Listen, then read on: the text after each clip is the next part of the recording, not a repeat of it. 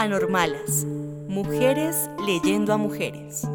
Hola, somos Adriana González, Catherine Villalobos y Nelly Vargas. Una voz, dos voces, tres voces que les dan voz a escritoras de distintos contextos. Nos gusta leer y ahora queremos compartir en voz alta nuestras lecturas favoritas y aquellas que vamos descubriendo. Bienvenidas, bienvenidos y bienvenides a este capítulo de Anormalas. Esta grabación fue hecha en casa para proteger a las voces lectoras. Es posible que escuches algunos ruidos que le dan textura a este ejercicio.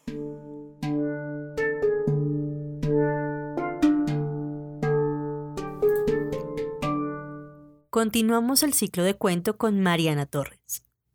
Su obra, El cuerpo secreto, invita al lector a experimentar con 34 piezas, microcuentos y cuentos largos, que deben leerse en orden para poder construir la historia. Hoy leeremos Árbol Monstruo, Niño Árbol, cuento número 11 de esta producción.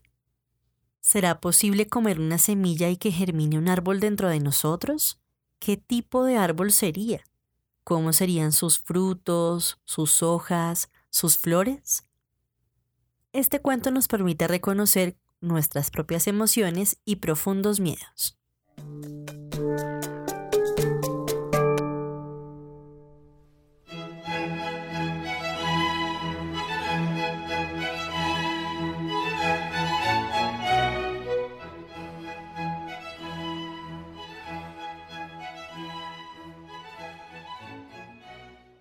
Aún no sabemos cómo Oscar llegó a comerse la semilla, ni llegamos a descubrir de dónde la sacó. Tenemos aún menos respuestas para explicarnos cómo pudo el árbol crecerle por dentro, germinar la semilla sin impedimentos, dijo el doctor, en la boca de su estómago, regada solamente por los jugos biliares del niño. Y es que a los siete años, también nos dijo el doctor, los estómagos funcionan así de bien. El cuerpo de nuestro Oscar, aún era nuestro Oscar entonces, permitió que el árbol creciera, que las raíces se extendieran por los intestinos y que el tronco fuera estirándose delgado, ceremonioso, a lo largo del esófago hacia la boca, las ramas buscando la luz del sol. Lo que sí sabemos o queremos creer es que el árbol no pretendía hacerle ningún daño, que ese árbol monstruo, como lo llamo a solas cuando me miro al espejo, aún avergonzada por lo que hicimos, le amaba. De alguna forma, Oscar y el árbol monstruo eran una sola cosa, eran parte, y así las ramas que le crecieron por la garganta nunca le atravesaron el pecho, sino que con paciencia se fueron haciendo hueco, siempre sin molestar, siempre sin dañar, aunque desde fuera pareciese lo contrario. No era un árbol al uso, con hojas y madera corriente. La madera del árbol monstruo era tan flexible como un músculo esquivo, de un color que se asemejaba a las vísceras. Las hojas eran finísimas y tan verdes como deben ser las hojas, pero solo hasta la mitad. Desde el peciolo estaban regadas por unos capilares microscópicos que sin notarse apenas teñían la mitad inferior de la hoja con un tono rojizo, como un atardecer. Tardamos bastante en darnos cuenta de todo esto porque a nuestro Oscar la invasión del árbol monstruo no parecía producirle más que alegría. Aquellos primeros días muchos de nosotros lo vimos hermoso y más saludable que nunca. El niño aburrido y enfermizo que era se convirtió en un niño espléndido, lleno de energía. No paraba quieto. Sus mejillas, habitualmente pálidas, estaban más que rosadas los ojos le brillaban como nunca. Es cierto que la piel, si le mirábamos a ciertas horas del día, tenía un leve tono verduzco, pero no quisimos preocuparnos por una nimiedad de ese tipo. Fue el primero de nuestros errores. Tampoco quisimos obligarle a quitarse ese gorro que llevaba encajado en la cabeza, del que no se separaba ni para dormir y ya apestaba un poco a humedad interpretamos todo aquello como las rarezas habituales de un niño corriente. Descubrimos el árbol el día que Oscar abrió la boca para gritarnos y en lugar de un grito le salió una flor. Era una flor dorada y húmeda, aún pequeña y cerrada, como si tuviera miedo a abrirse. En cuanto Oscar se dio cuenta de que queríamos cortarla, cerró la boca y se negó a decir nada más. Hasta que no escondimos las tijeras de podar y nos alejamos a una distancia prudente, no volvió a abrir la boca. Cuando lo hizo, la flor volvió a salir, algo más atrevida esta vez, y se abrió solo un poco, comprobando que nadie quería arrancarla del niño. Ese mismo día Oscar se quitó el gorro que llevaba semanas calzado a la cabeza para mostrarnos las ramas que ya le salían de las orejas, flexibles y jóvenes, con brotes de nuevas hojas. Necesitan luz. Es todo lo que nos dijo, toda la explicación que nos dio. Sacudió la cabeza feliz de poder agitar sus ramas sin pudor.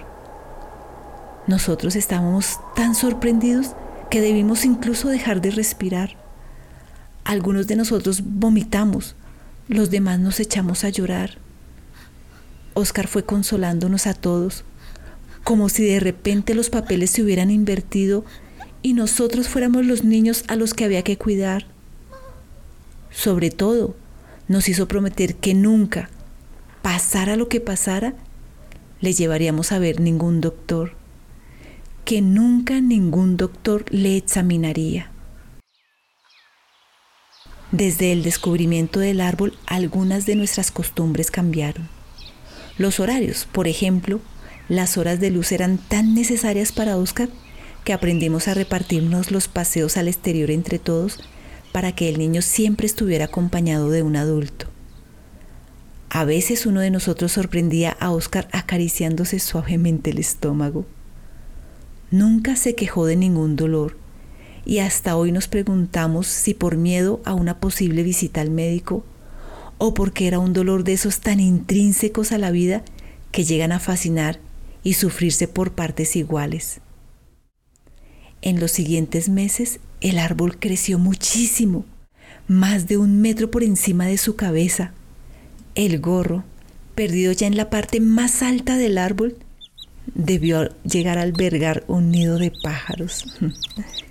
El niño incluso tenía que doblarse para entrar en su habitación. A pesar de las ramas y las hojas y todo lo que no podíamos ver a causa de la altura, aquello no parecía pesarle a Oscar. Nunca llegamos a entender esa simbiosis. Era solo como si el mundo se le hubiera hecho de repente más pequeño. Por las noches entrábamos a su habitación sin que nos viera para observarlo mientras dormía. Nos llegó a gustar asistir a ese momento previo al sueño profundo, cuando las flores cerradas salían de su boca y se acomodaban a ambos lados de la cabeza de Oscar, abrazando y protegiendo. Si el niño era víctima de un mal sueño y se movía agitado, Enseguida una de las flores se despertaba para acariciarle la mejilla, calmándolo. También éramos testigos de cómo todas las noches, cuando el niño ya estaba total y profundamente dormido, empezaba a llorar. Oscar lloraba sin aspavientos durante horas, sin ruido, sin mocos. De sus ojos caían ríos de agua salada que empapaban las sábanas y las ramas del cuello y las hojas bajas y aunque Oscar parecía dormir tranquilo, teníamos la permanente sensación de que en cada una de esas lágrimas se le escapaba un poco de vida. Eso sí, cada mañana nada malo parecía haber ocurrido. El niño solicitaba varios vasos de agua fresca, echaba un bostezo largo y después se frotaba los ojos y las hojas y todo el cuerpo sin el más leve rastro de lágrimas. Nunca supo que le observábamos dormir. Regresábamos a nuestras habitaciones al amanecer. Estábamos seguros de que no le hubiera gustado saber que hacíamos aquello.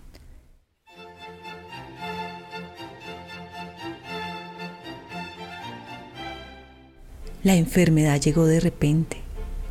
No sabemos si fue el frío o la ventana abierta o la falta de gorro o el cambio de estación era el árbol monstruo que, llegados a ese punto, sin poder crecer mucho más, sin hueco dentro para alargar sus raíces, empezó a enfermar. Las hojas se fueron cayendo a pares. El riego habitual que las alimentaba dejó de ser suficiente y se desprendían, amarronadas como hojas de otoño. Las ramas parecían encoger y a cada paso de Oscar iban perdiéndose más hojas, caían solas por su propio peso. Nosotros a veces las barríamos sin que se diera cuenta el niño, pero lo sabía, claro que se daba cuenta. Por mucho que le explicábamos que en determinadas épocas del año hay árboles que pierden las hojas, él intuía que su árbol no era de esos y que perder las hojas no era nada bueno. No podía hacer más que sentarse al sol, quedarse tan quieto como le fuera posible y extender las ramas y los brazos firmes para atrapar los rayos de un sol que allá arriba posaba cada vez más apagado o cubierto de nubes. Las flores, y esa era nuestra esperanza, no se cayeron, permanecían tibias y grandes, era un total de cuatro las que le salían, hermosas por la boca, y se acomodaban detrás de la cabeza como una corona dorada. Cuando Oscar tomaba el sol inmóvil y le iluminaban la cara y las flores los rayos en oblicuo, parecía el rey de los árboles, un rey con una corona de flores dorada. Era algo único de ver. Pero el sol iba perdiendo fuelle a medida que avanzaba el otoño cada vez se repetían más a menudo los días nublados. Oscar tenía, por tanto, que pasar cada vez más horas en el exterior, quieto, con las ramas estiradas para aprovechar cada brisna de luz. También cada noche dormía más y lloraba ríos abundantes de agua salada. Teníamos, en aquella época del año, cada día menos horas de luz. Cuando terminó de llegar el invierno, decidimos avisar al doctor. Lo camuflamos lo bastante para que el niño nunca supiera quién era. Se lo presentamos como alguien que había tenido también un árbol dentro y el niño se creyó a pie juntillas la historia. Lo cierto es que el doctor lo hizo muy bien. Se inventó un personaje muy coherente, aprovechando esa cara de helecho que tenía, esa barba que parecía musgo, y con ayuda de unas hierbas que utilizó para teñirse la lengua de verde. Calculamos que Oscar ya estaba cansado. Llevaba muchos días así, con las ramas y los brazos estirados para captar el poco sol que quedaba en el exterior.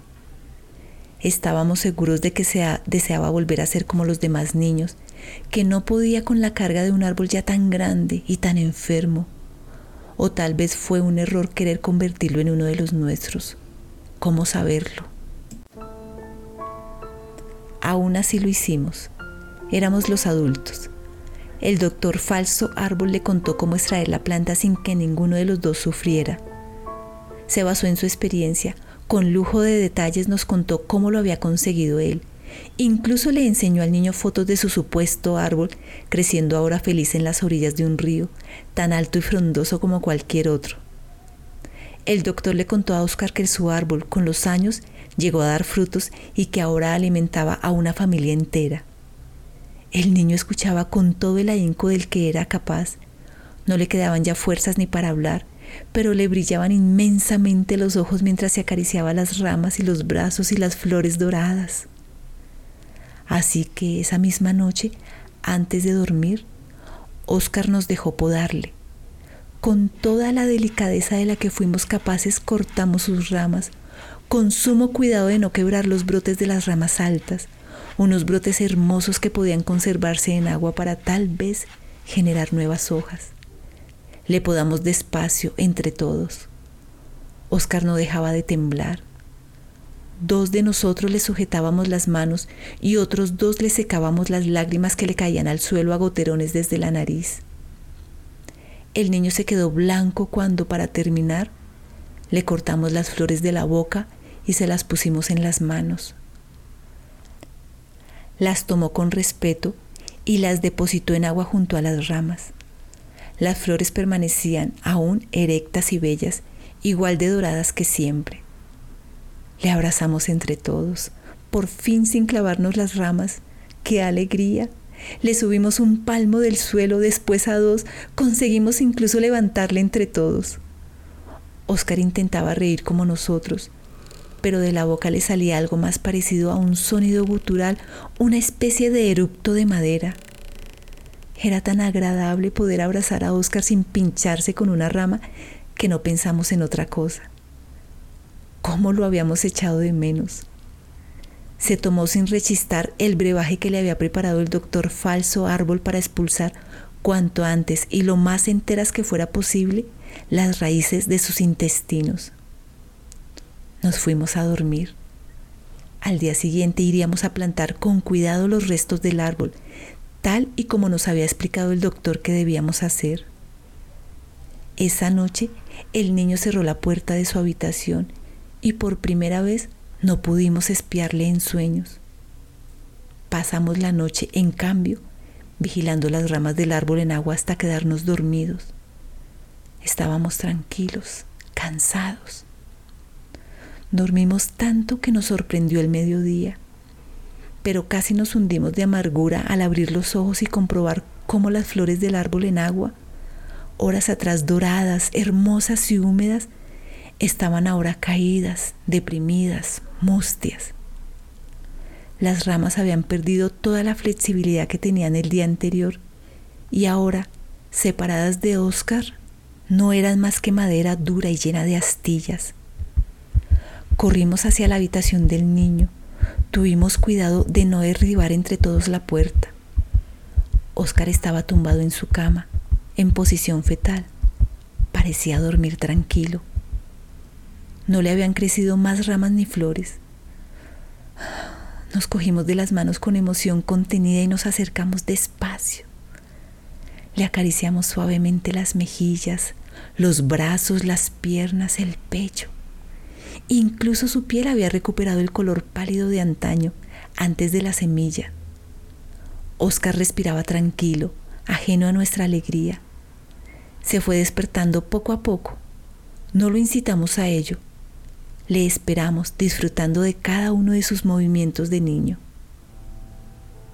Pero se nos debió de helar la sonrisa en la cara cuando Oscar abrió los ojos. Eso lo cambió todo. Sus ojos aparentemente los de siempre, con el mismo color y la misma forma, eran irreconocibles. Estaban apagados, sin brillo alguno, opacos. Tan vacíos que daba una aprensión desgastante mirarle directamente.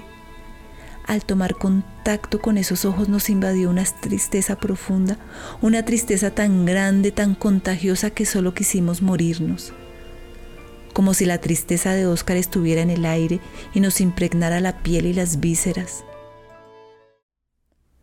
De repente, solo teníamos ganas de enterrarnos los unos a los otros, escondernos, taparnos y cubrirnos con mucha tierra por encima, aplastarnos bien abajo del todo en la oscuridad, echar raíces y dejarnos comer por los gusanos. De eso tuvimos ganas a partir de entonces.